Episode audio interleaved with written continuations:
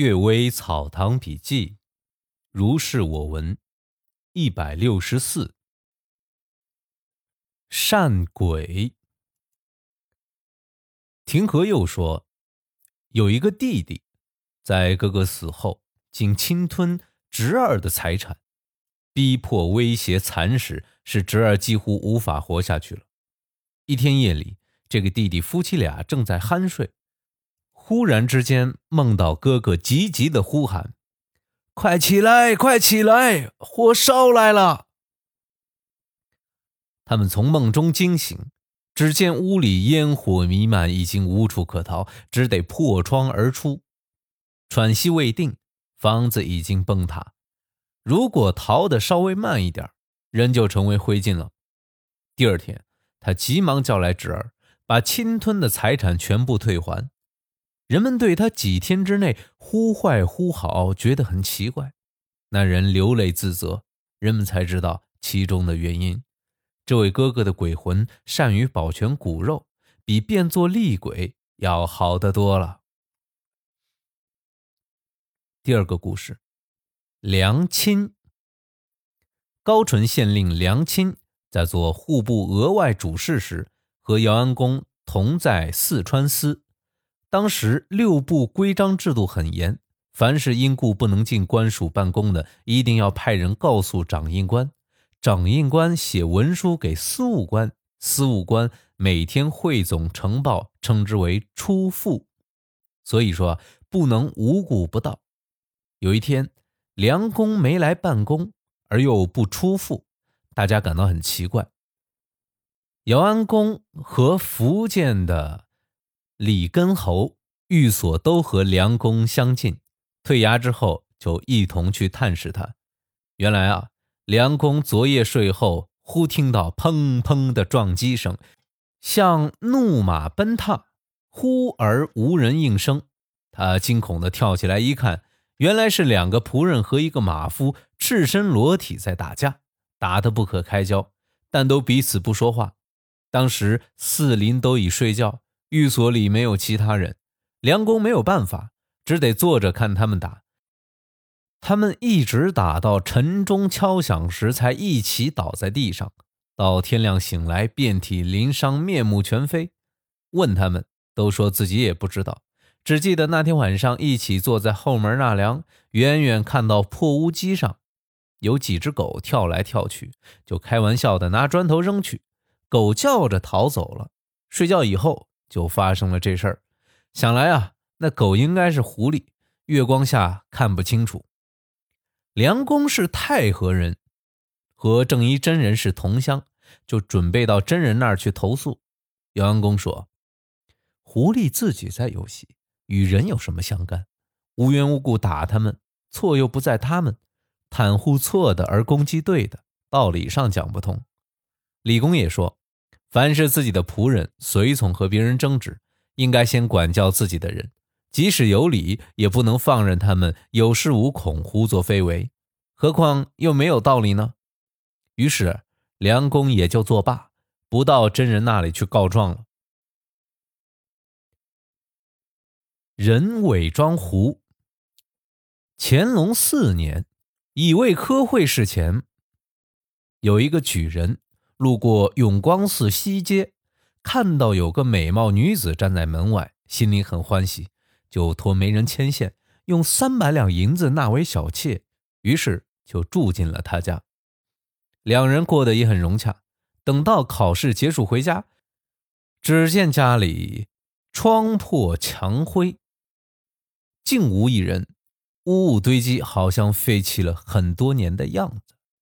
询问邻居，邻居说。这房子空了很久，这家住进来才个把月，有天晚上突然离开，不知道去哪儿了。有人说这是狐精，小说中曾有这样的事儿；也有人说这是以女色为诱饵，骗了钱财远逃而伪装成狐精的样子。狐精伪装成人，这是够狡猾的了；而人伪装成狐精。岂不是更狡猾吗？我在京城住了五六十年，这样的事儿见得数不胜数。这不过是其中的一件罢了。韩某，汪湘泉御史说，有个姓韩的布商和一狐女相好，身子一天比一天羸弱。他的伙伴呢，求符咒科除，狐女暂时离去，过后仍回来。一天夜里，他和韩某同睡，忽然披衣坐起来说：“你有不平常的念头吗？怎么忽然觉得罡气刺人，使我不得安宁？”韩某说：“我没有其他想法，只是邻居吴某被债务所逼，将儿子卖作歌童，我不忍心看着一个官宦之家的后人沦落下贱，就准备了四十两银子要去赎他，所以辗转难眠。”狐女急速推开枕头说：“你有这样的念头，就是善人，害善人要被重罚，我从此就不来了。”说罢，狐女和他嘴对嘴为他布气，好一会儿，向韩某挥挥手，就离去了。从此，韩某就恢复了健康。持斋，戴遂堂先生说，曾见到一个大官四月八日在佛寺拜祝诵经放生。这个大官在花丛中散步时，遇到一个行脚僧。和尚问道。您到这里来干什么？大官回答道：“做好事。”又问：“为何今天做好事？”答道：“这是佛诞生的日子。”又问：“佛诞生的日子才做好事，其余三百五十九天都不该做好事吗？您今天放生是看得见的功德，不知年年厨房里杀掉的生命能抵得上你今天放生的数目吗？”这大官啊，一下子回答不上来。接待宾客的和尚上前喝道：“贵人护法，三宝增光！你一个穷和尚，怎敢胡说八道？”行脚僧边走边笑道：“紫衣和尚不说，所以穷和尚不得不说了。”摆着手臂，径自出门，不知道去了哪里。一老和尚偷偷感叹道。这师傅太不懂世事，但对我们佛教中人来说，则好像是突然听见了狮子吼一样。从前，五台山高僧明玉曾说：“心心念佛，则恶意不生。不是每天念几声就算是功德了，日日持斋吃素，就可永远消除杀生的罪孽。不是每月吃几天斋就算是功德了，平时大鱼大肉。”饱吃饱饮，而每月规定哪天哪天不吃肉，竟被称为善人。如果是这样的话，那么公开接受贿赂、贪婪成性，而每月规定哪天哪天不收钱，就能称之为廉洁的官吏吗？和这行脚僧所说的好像是很相似的。督察院左都御史李信普则说：“这是为他们的教派的说法。士大夫终身吃素，势必做不到。”能够几天持月斋，那么这几天可以减少杀生；能够有几人持月斋，那么这几人可以减少杀生，不是比完全不吃斋要好吗？这呀也是见仁见智，各自说明一个道理。只是不知道，假如名誉在，还会有辩驳的话吗？三百钱。恒王府的长史东鄂洛，据八旗氏族谱，应作董鄂，但他自己写作东鄂，啊，东是东方的东。暗读册籍也写作东鄂，这是《公羊传》所说的名从主人。这个长史东鄂洛啊，被贬谪到马纳斯，啊，这是一个乌鲁木齐的属地。有一天。东鄂洛前往乌鲁木齐，为了避暑，就夜里赶路，在树下停马休息，遇到一个人半跪着向他问安，自称啊是守兵刘青。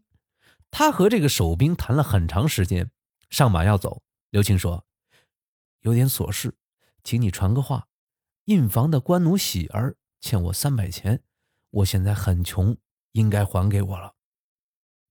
第二天，这个东阿洛啊见到喜儿之后，就把刘青的话转告喜儿，吓得汗如雨下，面如死灰。他奇怪问是怎么回事，才知道这刘青已经病死好长时间了。他刚死之时，陈竹山顾念他生前勤快谨慎，拿三百钱交给喜儿，让他买酒肉纸钱祭奠刘青。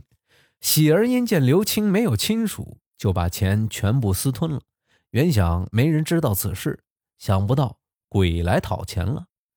山竹向来不信因果之谈，至死也惊恐地说：“这事儿不会是假的，这话也应该不是委托的。我以为人做坏事最怕人知，而别人不知道，他就可以为所欲为。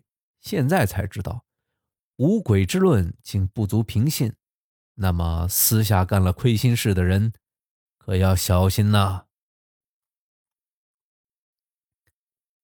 某参将，昌吉被平定之后啊，将战俘叛党的子女分赏给各位将领。乌鲁木齐的某参将实际主管此事，他自己选了最美丽的四个人，教他们歌舞，涂脂抹粉，穿彩衣，戴珠饰，打扮的仪态万方，宛然娇女。见到的人无不倾倒。后来这参将升迁为金塔寺副将，按规定日期启程。